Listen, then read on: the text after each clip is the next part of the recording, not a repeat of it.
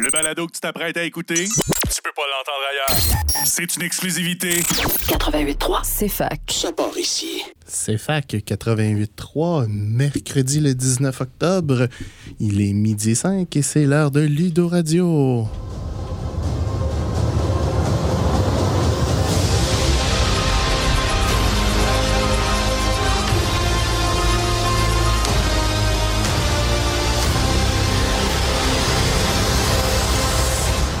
Bonjour tout le monde, Alexandre Bélanger, votre animateur. Allô, moi c'est Camélie. Cette semaine, petite demi-heure de jasage de jeux de société. On a une petite surprise pour vous cette semaine. On a une nouvelle invitée qui va venir nous parler du sujet du jour. Notre invité, c'est Alexandre Racine. C'est le président du Club de jeux de rôle de société de Sherbrooke. Bonjour, Alexandre. Bonjour, Alexandre. Ça va bien? ben oui, vous autres? Absolument. Ça va bien. Une petite journée un peu plus froide aujourd'hui que la semaine passée. En effet, mais quand même beau. Ouais, quand même. euh, on peut encore se promener, là. C'est pas encore euh, la, la neige apocalypse. on va commencer cette semaine avec euh, à quoi on a joué, comme d'habitude. Camille, à quoi tu as joué cette semaine? Moi, j'ai joué à Terraforming Mars. Euh, en fait, j'ai joué à ça en fin de semaine dans notre partie de jeux de société. Euh, après ça, j'ai joué à Fantastic Factories, à Puerto Rico, puis Huns, puis Five Tribes. Quand même une, une bonne liste. Five tribes. Five tribes? Ouais, ouais, c'est vrai. Excusez mon accent anglais. Pas de problème. C'est quoi Five tribes, vite? Ouais, en fait, euh, tu places des tuiles euh, pour faire une forme euh, plutôt carrée. Tu vas placer aussi trois meeples par tuile. Puis tu vas placer, tu vas déplacer tes euh, juste un meeple pour un déplacement. Chaque, le dernier meeple que tu vas placer, la couleur va indiquer qu'est-ce que tu peux faire comme action. Donc, le but du jeu, ça va être de placer des chameaux sur les tuiles qui sont libres, puis faire tes points de victoire ainsi. C'est bien. Puis toi, euh, Al, t'as joué à quoi cette semaine? Cette semaine, j'ai joué à Terraforming Mars deux fois. j'ai joué à Dune Imperium euh, deux fois. J'ai joué à l'extension Rise of X une fois. J'ai joué à Clank, j'ai joué à Bandido, j'ai joué à Cascadia, j'ai joué à Puerto Rico, j'ai joué à Gloomhaven. en fin de semaine, c'était notre 24 heures de jeu, donc euh, oui, on s'est gâté un peu. Moi, j'ai une petite question. Bandido, j'ai vu aussi ce- que quelqu'un avait apporté en fait de semaine Bandida. Est-ce que tu, tu as déjà C'est joué à c'est Bandida? essentiellement la même chose. Ah ouais, ok. Ouais, c'est des petites, euh, c'est des petites euh, tuiles qu'on place là, pour euh, faire des tunnels, puis il faut euh, essentiellement sceller le tunnel pour où il y a un autre mode de jeu où est-ce qu'il faut qu'on laisse le- le- un prisonnier s'échapper. Ok, ok, cool. Alexandre Racine, à quoi tu as joué cette semaine? Ben oui, je sens comme un thème parce que moi aussi, j'ai joué à Terraforming Mars deux fois cette semaine. Sinon, euh, j'ai joué à Clank, Bandida, justement, que quelqu'un avait emmené au party, euh, Puerto Rico, Mysterium, Brass Birmingham et Fantasy Realms. Belle liste. Fantasy Realm, vite, vite, c'est quoi? Ben, c'est un petit jeu super rapide. Euh, Comme je disais l'autre fois, les explications, c'était pas aussi long qu'une game. On prend des cartes, puis le but, c'est que nos sept cartes dans nos mains fassent le plus de points possible en inversant avec les autres cartes du paquet. Puis, quand il y a 10 cartes qui sont discartées sur la carte, ben, c'est terminé, puis on passe euh, au comptage des points. C'est bien. Donc, cette semaine, on a un gros, euh, un gros jeu sur la table. Mais de quoi on va parler? On va vous parler de un jeu qu'on a tous joué en fin de semaine, Terraforming Mars.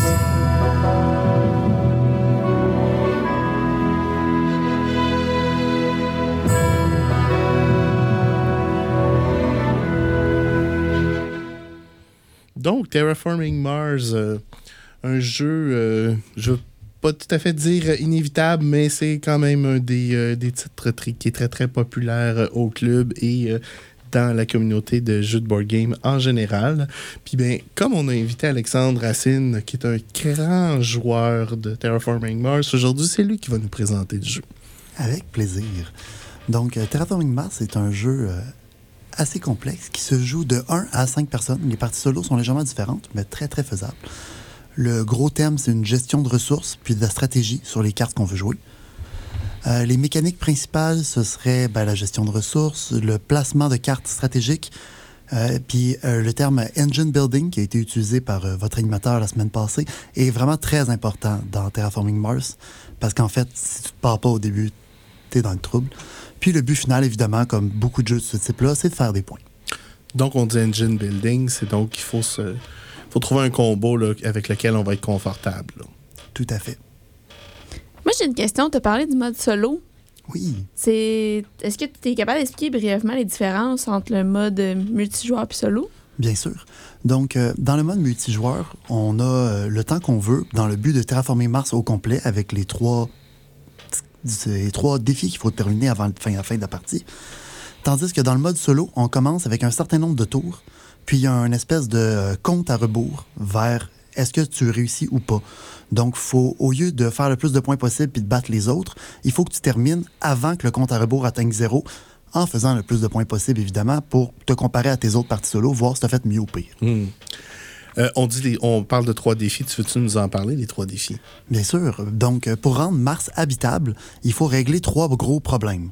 Sur Mars, en ce moment, il n'y a pas d'eau liquide, puis l'eau liquide est un peu nécessaire à la vie. Euh, sur Mars, en ce moment, il fait vraiment très, très frais en moyenne. Donc, pour que ce soit un peu plus confortable, il faudrait monter la température. Puis, euh, sur Mars, en ce moment, il n'y a pas d'oxygène, ce qui est un plus gros problème encore. Donc, il va falloir trouver une manière d'augmenter l'oxygène, que ce soit en plantant des arbres ou par d'autres réactions étranges que certaines cartes permettent de faire. Cool. C'est intéressant. Donc, euh, en gros, vite, vite, euh, une partie de Terraforming Mars, ça dure combien de temps? Oui, là, on arrive aux premières affaires qui ralentissent un peu les gens d'habitude. Une partie de Terraforming Mars peut durer peut-être une heure si tout le monde sait vraiment ce qu'il fait, mais d'habitude, on va plus compter entre 90 et 200 minutes pour une partie complète à 3 à 5 joueurs.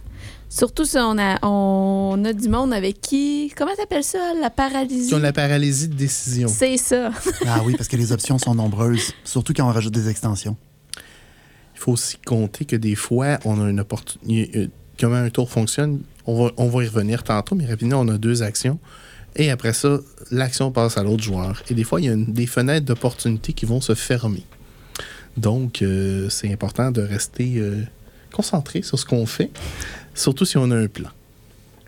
Euh, Ga- GameSport Geek euh, rate le jeu à 8.25 avec une complexité de 3.25 sur 5. Alors 8.25, c'est un score extraordinaire. C'est pas juste bon, c'est le cinquième meilleur jeu dans le board game. Geek. Effectivement. Euh, cependant, à 3.25, on commence à être dans le crunchy pas mal. là. Ouais, puis tu sais, personnellement, on va se le dire, les règles, il n'y a pas beaucoup d'images. Fait que ça peut être un petit peu lourd à lire des fois. Pour des gens plus visuels, par exemple. C'est certain. Puis là, euh, moi, j'ai une autre question. Je sais pas si je défais votre ordre un peu, là, mais vous avez parlé brièvement de- des extensions. Les extensions de Terraforming Mars sont. C'est quoi? Ça ressemble à quoi? Qu'est-ce qu'ils ajoutent au jeu? Ben, si vous permettez, je peux me- m'exprimer là-dessus. J'en connais plusieurs. Je pense que je les connais toutes, en fait. Donc, euh, la première extension qu'on a eue au club, c'est euh, deux autres cartes de Mars, puisque Mars étant une planète, une sphère, euh, il y a plusieurs manières de la regarder. Donc, les deux autres cartes, c'est juste des angles différents sur la planète. Donc, où est-ce que tu peux placer tes tuiles est différent. Ça rajoute un peu de nouveauté dans le jeu. Euh, Un, un aspect que ça rajoute, c'est, euh, on va en parler plus tard, mais c'est des nouveaux achievements, c'est des nouveaux, euh, des nouveaux awards aussi. En effet, ça aussi, c'est assez important. Sinon, la deuxième euh, extension qu'on a eue au club, c'est euh, terraformer Vénus en parallèle à Mars, parce que tant qu'à être parti aussi bien. Donc, ça rajoute un compteur pour Vénus pour essayer de rendre euh, la planète euh, Vénus habitable. Et beaucoup d'autres cartes et corporations. Puis dans le fond, cette extension-là, Vénus, c'est qu'il y a un autre board, un autre plateau C'est ça, il y a une espèce de petit plateau où on met pas vraiment de tuiles. C'est surtout un gros compteur. Ils ont un peu simplifié parce que Vénus est comme le but secondaire, donc c'est juste un compteur pour Vénus au complet. OK. Après ça, on a euh, Colony qui rajoute plein, plein d'autres euh, planètes, pseudo-planètes, lunes, etc., qui rapportent des ressources supplémentaires qu'on peut explorer ou pas. Puis finalement, on a euh, Prélude, qui est probablement la plus intéressante, puisque ça rajoute des choses au début de la game, qui, selon moi, la plus intéressante, évidemment. Des bonus au début de la game qui permettent de commencer avec plus que ce que tu avais au départ puis espérer t'en sortir. Il existe une autre extension qui rajoute beaucoup de temps de partie qu'on ne trouve pas la meilleure, mais qui peut apporter beaucoup. C'est ton extension préférée, ça. hein? Mais Turmoil ou conflit politique. Je suis très euh, sarcastique, là. Il n'y a pas beaucoup de monde qui l'aime, euh, cette expansion-là. On va le dire comme ça. Puis c'est ça, le conflit politique rajoute euh, beaucoup d'opportunités, d'événements étranges et surtout euh, de temps de jeu à essayer de déterminer est-ce que j'essaie d'influencer des partis politiques, moi, à quoi ça sert déjà? Et qu'est-ce qui va se passer en premier? Donc, même pour les gens qui connaissent les règles, ça peut être plus mêlant qu'autre chose. Mais ça peut être intéressant aussi. Moi, j'ai deux questions. Ma première, c'est est-ce que les autres extensions vont rajouter du temps à une partie à part Turmoil? Euh, Turmoil va définitivement rajouter du temps. Selon moi, Prélude va en enlever puisque ça te donne un bonus au début. D'ailleurs, quand tu joues en solo, tu as deux tours de moins sur le compte à rebours à cause du bonus donné. On va poser la deuxième question de Camille après le retour de la pause. Pas de problème.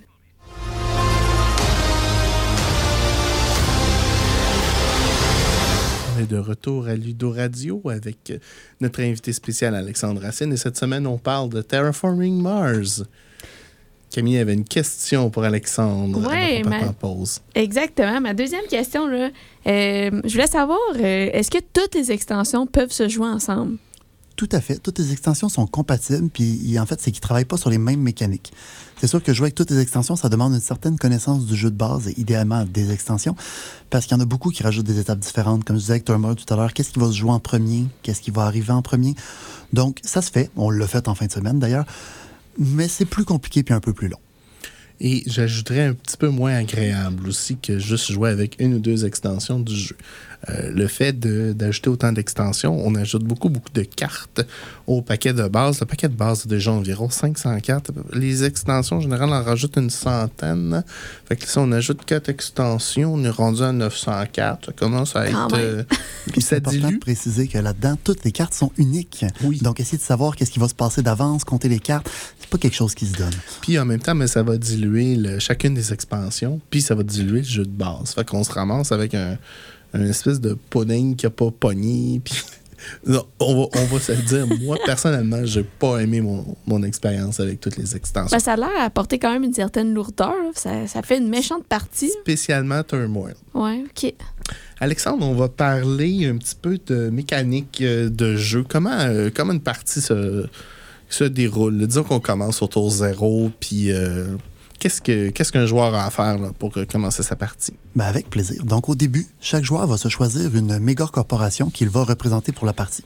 Chacune vient avec euh, des bonus, puis certaines viennent avec des ressources qu'elles produisent.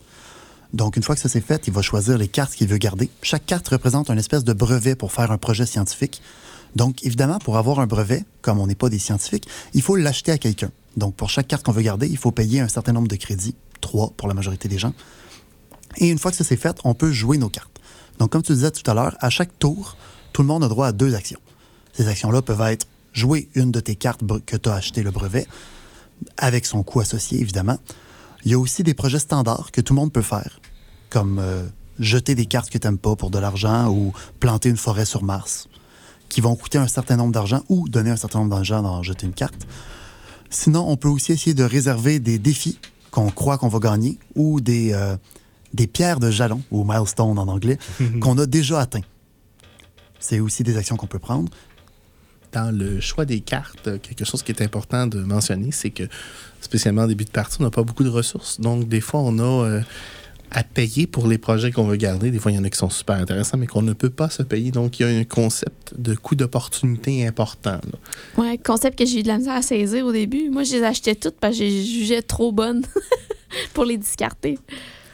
Donc, on a choisi nos cartes, on est prêt à, on est prêt à jouer, on peut soit jouer un projet, un jalon ou un truc comme ça. Qu'est-ce qui se passe ensuite? Mais ce qui va se passer ensuite, c'est qu'une fois qu'on a fini nos deux actions, la prochaine personne va jouer, puis on va faire des tours de table comme ça jusqu'à ce que plus personne puisse jouer. Lorsque plus personne peut jouer, on considère que toute la génération, tout ce qui allait se faire dans une génération de compagnie est terminé. Donc, on va faire nos productions de ressources. Il existe plusieurs types de ressources dans ce jeu-là. Euh, le fer, le titane, les plantes, l'énergie et la chaleur, mais la plus importante, c'est le méga coin.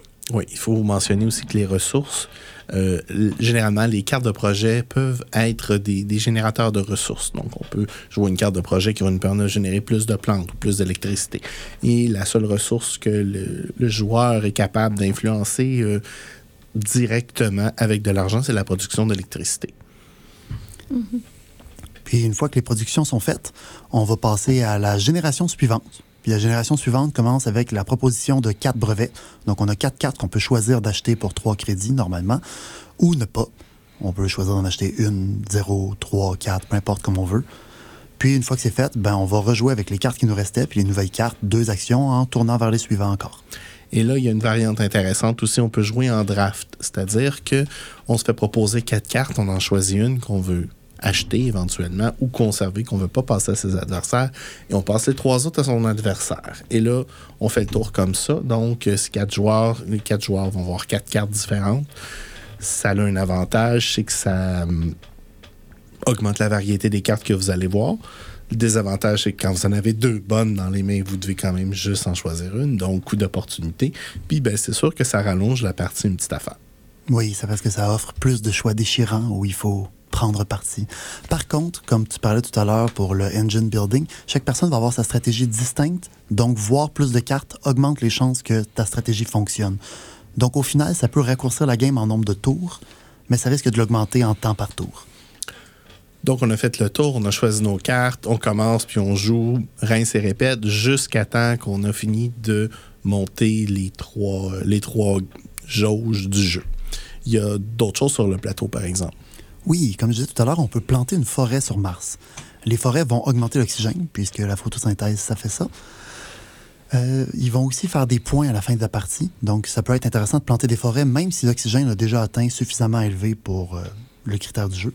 On peut aussi placer des villes. C'est une action qu'on peut faire en payant un certain nombre de crédits ou que certaines cartes projets vont permettre de faire aussi. Euh, les villes ne valent pas de points en soi, mais chaque forêt à côté fait que la ville est plus lucrative, plus belle. Donc, chaque forêt autour vaut un point pour la ville. Même si la forêt et pas à vous. Donc, euh, ça peut être intéressant quand quelqu'un se met à placer de la forêt de placer une ville à côté. Quand on place euh, quelque chose sur le, plateau aussi, des fois, il y a une ressource dans l'espace qu'on veut placer le, truc. Donc, euh, on hérite de la ressource dans notre réserve. Donc, si on n'a pas d'acier, mais qu'il y a une petite case acier, on peut mettre, selon les règles de placement, bien sûr, on peut mettre des fois la, notre, nouvelle, notre nouvelle forêt ou notre nouvelle ville sur... Euh, une case d'acier, puis on va, euh, on va hériter de, de, la ressource. Il y a même une corporation, si on place des choses sur euh, soit de l'acier ou du titane, ben on, oh, on produit. On a une nouvelle mine gratuite, une nouvelle production d'un de plus. Comme je disais, effectivement, chaque corporation a ses petits bonus personnels qui peuvent être vraiment intéressants circonstanciellement. Il y a aussi des tuiles d'eau. Les tuiles d'eau, la différence, c'est qu'il n'y a pas de propriétaire. Donc, euh, vous pouvez mettre de l'eau en masse sur le, sur le board si vous voulez, mais vous en hériterez pas. Mais on peut quand même bénéficier, des, en plaçant la tuile haut, des, des petits aspects pour ramasser les. Les, les, ouais, les, les mots m'échappent. Les ressources qui sont Oui, exact, en effet. les ressources. Les, euh, les, les gains de ressources, tous les bonus de placement, en fait, s'appliquent à la tuile d'eau. Mais une fois qu'on la lâche, dans le fond, l'eau est une ressource commune, ça appartient à tout le monde. Mm. Mais pendant que tu la déposes, tout ce qui est sur la case te revient. Exactement. As-tu d'autres choses à dire sur le, le jeu? Hey, c'est sûr qu'il y a encore tellement à dire, mais il y a plusieurs autres cartes de projet qui vont permettre de mettre des choses spécifiques sur Mars, par exemple une réserve écologique, un volcan, euh, un centre commercial. Une explosion nucléaire, un barrage. Donc, toutes ces choses-là vont aussi avoir des jetons de propriété et donner euh, potentiellement les ressources qui sont en dessous. Il y a deux zones sur le board aussi qu'on n'a pas encore parlé.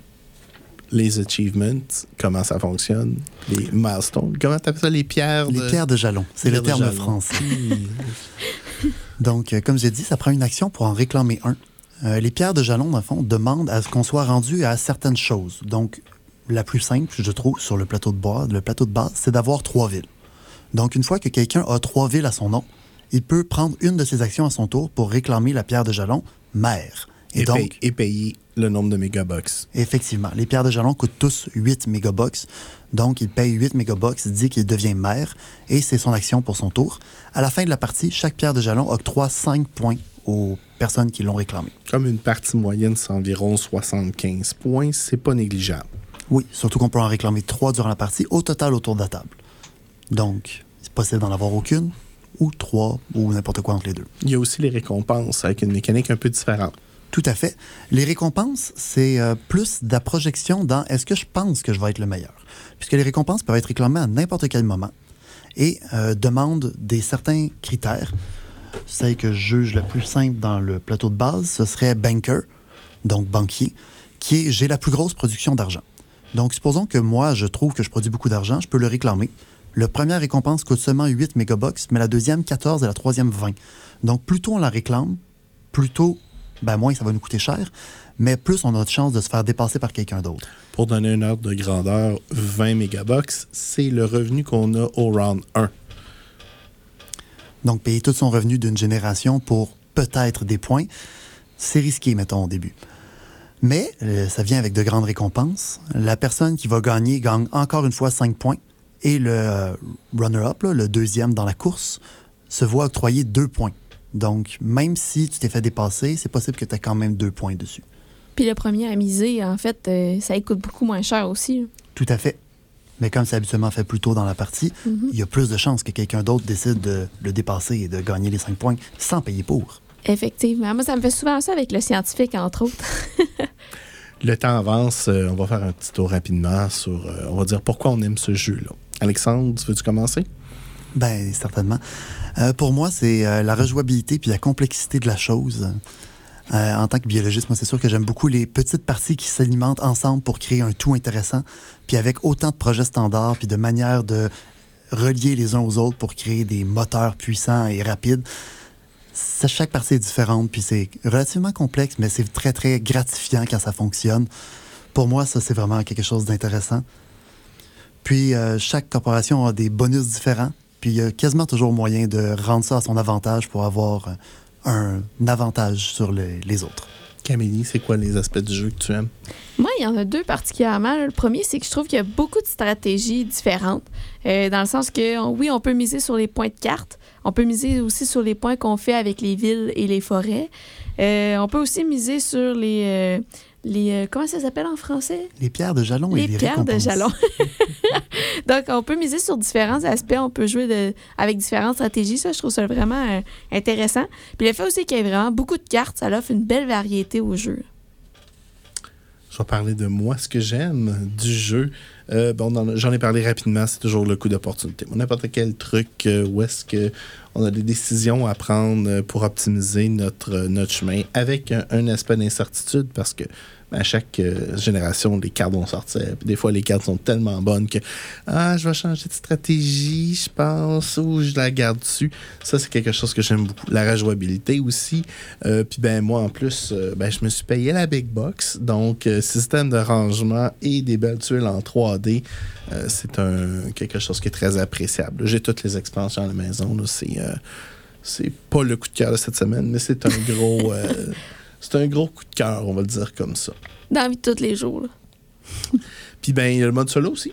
Parce que le mode solo, euh, ça a de l'air de rien, mais c'est toute une euh, c'est tout un défi. C'est pas quelque chose qui, euh, qui est facile comme ça. C'est cool parce que c'est pas tous les jeux qui l'offrent, le mode solo. C'est trouve- pas tous ces jeux qui le rendent bien non plus. Non, parce que parfois, c'est toi contre le hasard et ça peut être un peu quelconque.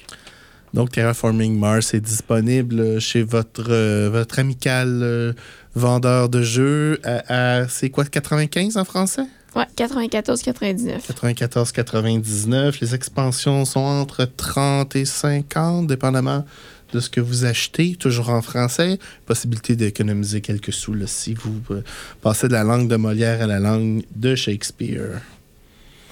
On va maintenant passer à nos coups de cœur de la semaine. En commençant avec Camille, c'est quoi ton coup de cœur cette semaine? Moi, cette semaine, c'est King of Tokyo. Euh, un jeu vraiment. euh, ben, je trouve qu'il sort un peu de l'ordinaire, ce jeu-là, là, on va le dire même. Euh, un petit jeu qui s'apprend quand même rapidement. là. La complexité sur euh, Board Game Geek est à 1.49 sur 5. Euh, le score est à 7.2, donc un jeu quand même généralement très apprécié. C'est un jeu qui joue de 2 à 6 joueurs, puis on, en fait, on doit lancer des dés. Euh, tu joues dans une guerre de monstres, des, de gigantesques robots, puis d'étranges aliens qui essaient de tout détruire pour gagner le contrôle de la ville de Tokyo. Fait qu'en fait, comment ça va jouer, c'est que tu vas tirer tes 6 dés, puis tu as le droit de, les relancer jusqu'à 3 fois maximum. Euh, tes dés, ce qu'ils vont t'apporter, il y a des cœurs sur les dés. Avec les cœurs, euh, en fait, tu peux soit gagner des vies ou. c'est ça, exactement, gagner des vies. Sinon, tu peux donner des baffes aux autres avec euh, la main sur le dé. Puis il y a des chiffres qui permettent euh, d'obtenir euh, des points de victoire. Puis euh, Donc, un jeu à la roi de la montagne avec euh, le plus fort gagne. Exactement. Ouais. Puis il y a même une extension, en fait, là, qui, qui offre. euh, euh, qui ajoute des cartes d'objets plus diversifiés, des cartes personnages qui donnent des pouvoirs, des événements. D'ailleurs, euh, on l'a le- on l'a l'extension euh, dans oui, le club. on a l'extension. Tout à fait. Ouais, puis des parties d'environ une vingtaine de minutes. Puis euh, ce jeu-là, je l'aime beaucoup parce que je trouve qu'il est simple à apprendre. C'est un peu des compromis, on crée des alliances.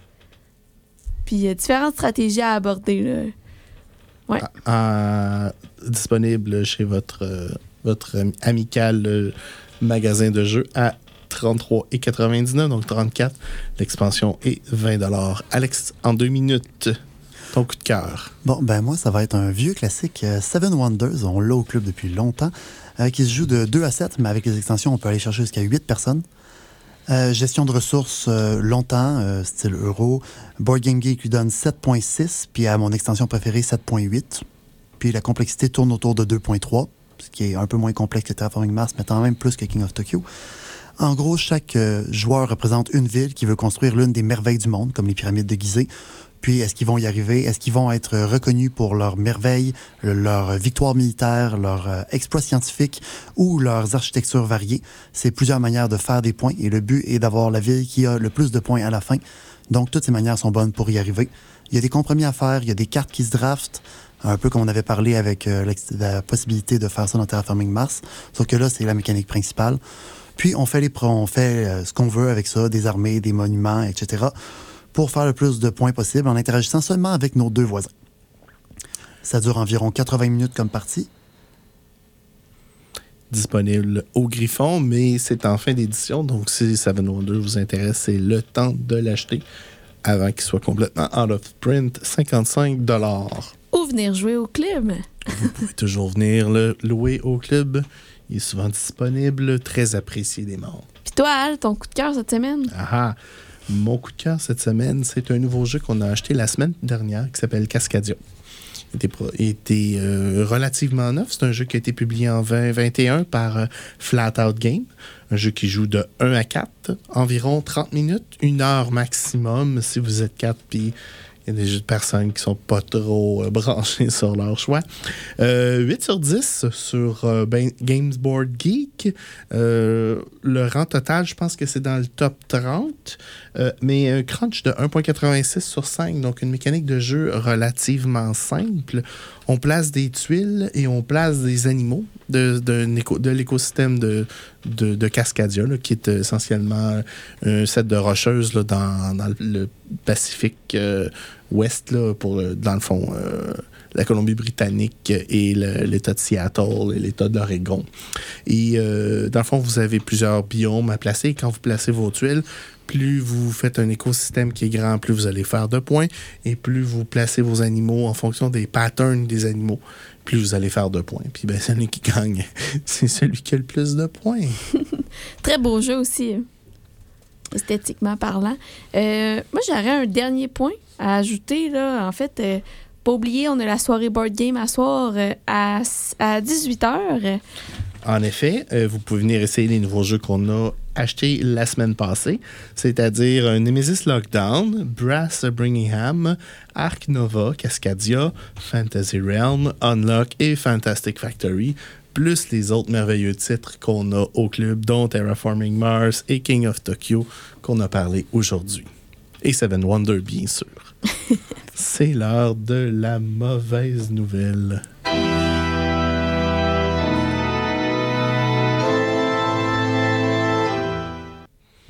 C'est quoi la mauvaise nouvelle cette semaine? C'est déjà terminé. Ben oui, ça passe vite une demi-heure, hein? Ça passe vite, mais c'est le fun. Alexandre Racine, merci beaucoup de nous avoir visités cette semaine. Mais ça fait plaisir. Merci à vous de m'avoir reçu. On a apprécié ton analyse en profondeur du jeu. C'était vraiment impeccable. Oui, Euh, effectivement. Donc, euh, à tout le monde euh, qui vous écoutez le 88.3 CFAC et c'était Ludo Radio. On se revoit la semaine prochaine. Bonne semaine. Bonne semaine.